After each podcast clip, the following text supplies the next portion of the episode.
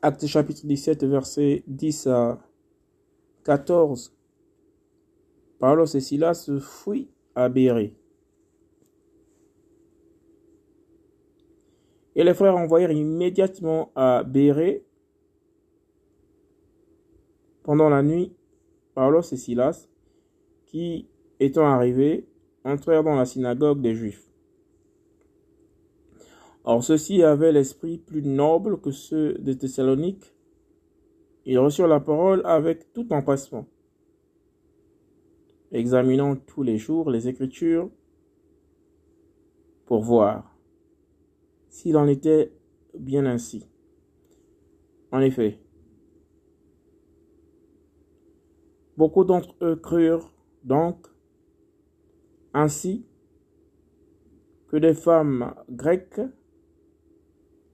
de distinction et des hommes, non en petit nombre.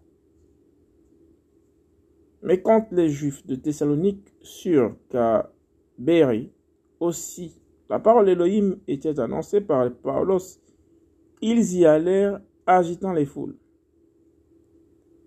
Mais immédiatement les frères envoyèrent donc Paulos en avant vers la mer, mais Silas et Timothéos restèrent là.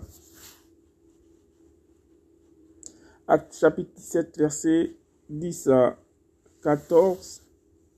Paulos et Silas fuient à Béry.